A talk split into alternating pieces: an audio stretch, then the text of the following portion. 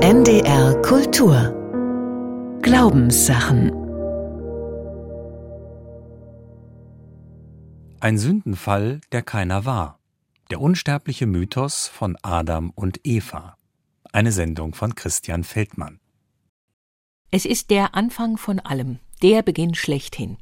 Es ist der allererste Tag in der Geschichte der Menschheit. Da formte Gott der Herr den Menschen, Staub vom Erdboden, und blies in seine Nase den Lebensatem. So steht es in der hebräischen Bibel.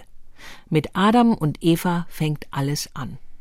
Wenn jemand ausufernd und endlos erzählt und alle nervt, sagt man ihm, er müsse doch nicht bei Adam und Eva beginnen.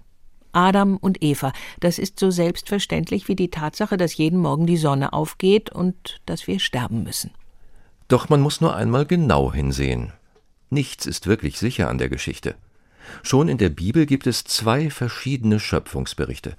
Einmal modelliert Gott einfach den Menschen, in der zweiten Version erschafft er ein Menschenpaar.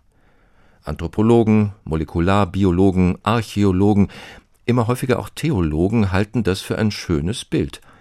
In Wirklichkeit stehe Adam für eine Vielzahl von Menschen, eine Gruppe oder Population, und höchstwahrscheinlich habe sich der Mensch in verschiedenen Kontinenten unabhängig voneinander aus seinen Vorfahren entwickelt. Vier von zehn US-Amerikanern lehnen solche Vorstellungen ab, wie eine neue Umfrage des Gallup-Instituts belegt. Sie pilgern begeistert in das Creation Museum im Bundesstaat Kentucky. Dort wird mit animierten Dinosauriern und elektronisch gesteuerten Menschenpuppen der Nachweis versucht, dass Gott die Welt vor 6000 Jahren in exakt sieben Tagen geschaffen und am Ende dieser Woche ein einziges Menschenpaar ins Leben gerufen hat. Die sogenannten Kreationisten verstehen jeden Satz und jede Erzählung der Bibel wörtlich, sonst, so fürchten sie, würde ihr Glaube an Gott komplett zusammenbrechen. Natürlich wissen auch die Kreationisten, dass die Geschichte von Adam und Eva älter ist als die Bibel. In den Ruinen der antiken Weltstadt Ugarit im Norden des heutigen Syrien fand man Tontafeln aus dem 13. vorchristlichen Jahrhundert, die von einem Paradiesgarten und vom Baum des Lebens erzählen. Dort herrscht der Schöpfergott El, der seinen Rivalen Horon aus dem Paradies verbannt. Der arglistige Horon verwandelt sich daraufhin in eine Schlange und vergiftet den Baum des Lebens. Die Götter schicken einen der ihren namens Adam in den Kampf gegen die Monsterschlange, doch die bringt ihn mit einem Biss um seine Unsterblichkeit.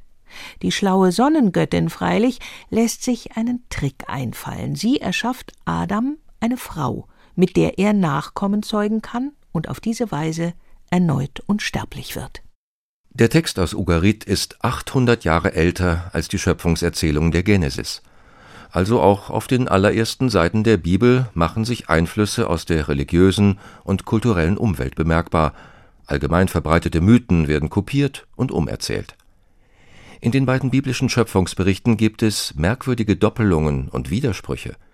Nichts ist klar an der vermeintlich sonnenklaren Geschichte von Adam und Eva im Buch Genesis. Aber vielleicht sind wir mit ganz falschen Erwartungen an die Heilige Schrift herangegangen? Die Bibel will offensichtlich kein Protokoll historischer Ereignisse liefern und schon gar keine Informationen für Naturwissenschaftler.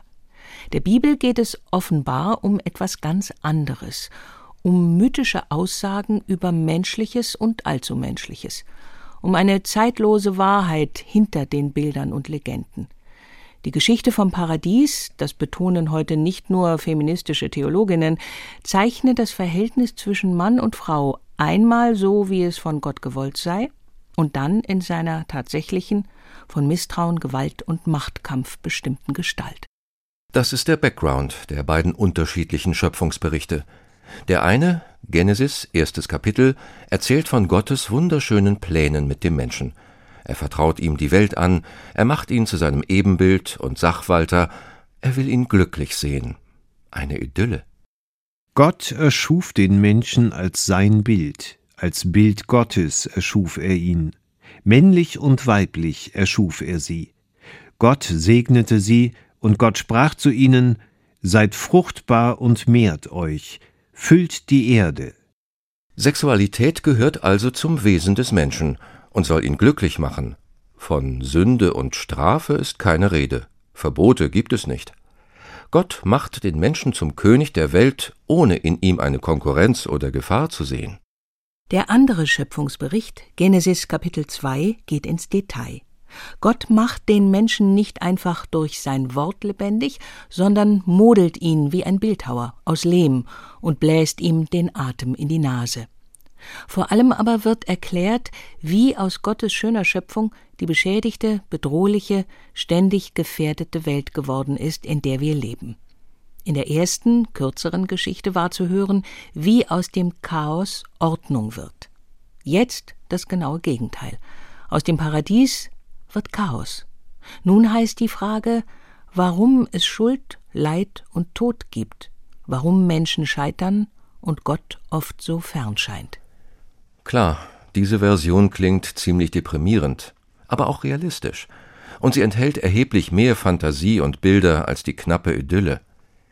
Deshalb hat sie die Kulturgeschichte ebenso entscheidend wie einseitig geprägt. Schon die jüdischen Rabbinen des Altertums fanden die Erzählung vom Solisten Adam zwar grandios, aber auch langweilig. Der Mensch, von Gott gemacht, sei vollkommen gewesen, schön wie die Sonne, körperlich riesengroß. Die Engel hätten ihn tatsächlich einmal mit seinem Schöpfer verwechselt und ihm schon Preislieder singen wollen – doch auf die Dauer sei es ihm, Adam, reizlos erschienen, sich immer nur von den ätherischen Engeln mit Speis und Trank bedienen zu lassen und mit Gott Spaziergänge durch den Garten Eden zu unternehmen. Es ist nicht gut, dass der Mensch allein ist. Ich will ihm eine Hilfe machen, die ihm ebenbürtig ist. Beschließt der gutmütige Schöpfer in der Bibelerzählung. Er lässt einen tiefen Schlaf auf Adam fallen und formt ihm aus einer seiner Rippen eine Partnerin, die der Wiedererwachte jubelnd begrüßt. Das endlich ist Bein von meinem Bein und Fleisch von meinem Fleisch. Eine von zwei Dutzend Rippen, diesen Verlust kann der Mann leicht verschmerzen. Und die Frau weiß in alle Ewigkeit, dass sie ein minderwertiges Wesen ist, später als der Mann geschaffen, aus dem Mann gemacht, Gottes zweite Wahl. Man könnte es auch so sehen, dass der zweite Versuch einem Künstler oft besser gelingt als der erste, aber auf die Idee sind wenige Ausleger gekommen. Mittelalterliche Theologen qualifizierten die Frau wegen der Geschichte mit der Rippe als missglückten Mann, und sie füllten ganze Bibliotheken mit Diskussionen darüber, wie denn Gott jene Rippe zur Frau vergrößert habe und warum die Bibel bei Eva nicht vom Einhauchen einer Seele berichte. Zum Glück verweisen jüdische Schriftausleger hartnäckig darauf, dass das hebräische Wort Zella eher Flanke oder Seite statt Rippe heißt, in einer erweiterten Bedeutung die Hälfte von etwas, was eher auf eine Gleichwertigkeit der Geschlechter hinweist. Auch die Einschätzung von Eva als Hilfe für Adam klingt anders als Luthers geringschätzige Übersetzung Gehilfin Schließlich verwendet die Bibel hier einen Begriff, den sie sonst für den hilfreichen Gott gebraucht Partnerschaft in ihrer wertvollsten Form. Sie sind ein Fleisch, die ersten Menschen. Sie sind nicht einander über oder untergeordnet, sondern auf einzigartige Weise miteinander verbunden, aus demselben Stoff gemacht, aufeinander angewiesen. Die traditionell nicht besonders frauenfreundlichen Rabbinen früherer Jahrhunderte schildern mit zärtlicher Detailverliebtheit, wie Gott als himmlischer Brautführer Eva höchstpersönlich geschmückt und ihr das Haar geflochten habe, bevor er sie dem entzückten Adam vorstellte. Was alles nichts daran ändert, dass man Eva, die Mutter der Lebendigen, bis in alle Ewigkeit für das verantwortlich machen wird, was man den Sündenfall nennt. Aber was hat sich denn da exakt zugetragen im Garten Eden? Gott hat den Menschen, laut Genesis, eingeladen, von den Früchten der in verschwenderischer Fülle dort wachsenden Bäume zu essen. Doch vom Baum der Erkenntnis von Gut und Böse darfst du nicht essen, denn am Tag, da du davon isst, wirst du sterben. Den Bibellesern erscheint dieses Verbot bis heute als Beispiel göttlicher Willkür, denn es wird nicht klar, warum die Früchte dieses Baumes für die Menschen tabu sein sollen. Ist es nicht eine gute Sache, zwischen Gut und Böse unterscheiden zu können? Warum soll ausgerechnet das dem Menschen verboten sein? Jedenfalls kommt plötzlich eine Schlange aus dem Gebüsch gekrochen und verwickelt das Menschenpaar in ein Gespräch. Was ist das für ein Wesen? Der Satan in Tiergestalt ist es sicher nicht, auch kein von den neidischen Engeln geschickter Dämon, wie eine jüdische Legende behauptet, sondern einfach ein besonders schlaues, listiges Tier, wohl eine Symbolfigur für Erkenntnisdrang, Wissensdurst und die mangelnde Bereitschaft, sich etwas verbieten zu lassen. Die Schlange verdreht die kleine Einschränkung, die Gott bei seiner Einladung zum Genuss der Früchte gemacht hat, in ein weitreichendes Verbot. Ob die Menschen denn wirklich von keinem Baum des Gartens essen dürften? Und sie tut so, als ob Gott aus Missgunst gehandelt habe. Sobald ihr davon esst, gehen euch die Augen auf, ihr werdet wie Gott und erkennt Gut und Böse. Lassen sich die Menschen, lässt sich Eva dadurch ködern? Will sie frevelhafterweise mächtig und allwissend werden wie ihr Schöpfer? Ist sie einfach neugierig darauf, was passiert? Lockt sie der Nervenkitzel? Oder greift Eva nur so aus spontaner Lust zu, ohne sich groß Gedanken über die Folgen zu machen? Adam steht dabei, lauscht dem Disput und sagt kein Wort. Deshalb kommt er später als der arme, verführte, übertölpelte, relativ ungeschoren aus der ganzen Sache heraus was Frauen naturgemäß aufregen muss. Adam konnte nicht anders. Im alten Orient seien es immer die Frauen gewesen, die das Essen zubereiten und austeilen. Bei der verbotenen Mahlzeit vom Baum der Erkenntnis bleibt Adam zwangsläufig die passive Rolle, während seine Gefährtin Eva die Initiative ergreift und das Gespräch mit der wortgewandten Schlange führt. Oder hat Adam gar während der schicksalhaften Plauderei geschlafen? Ist er mit Gott spazieren gegangen, wie eine frühe jüdische Auslegungstradition behauptet? Ist er einer jener Männer, die sich verdrücken, wenn ihre Gattin mit wem auch immer zu diskutieren beginnt? Nein, so einfach machen wir es dem Adam nicht. Beide haben sich verführen lassen, auch wenn Eva das große Wort geführt haben sollte, beide haben in den verbotenen Apfel gebissen.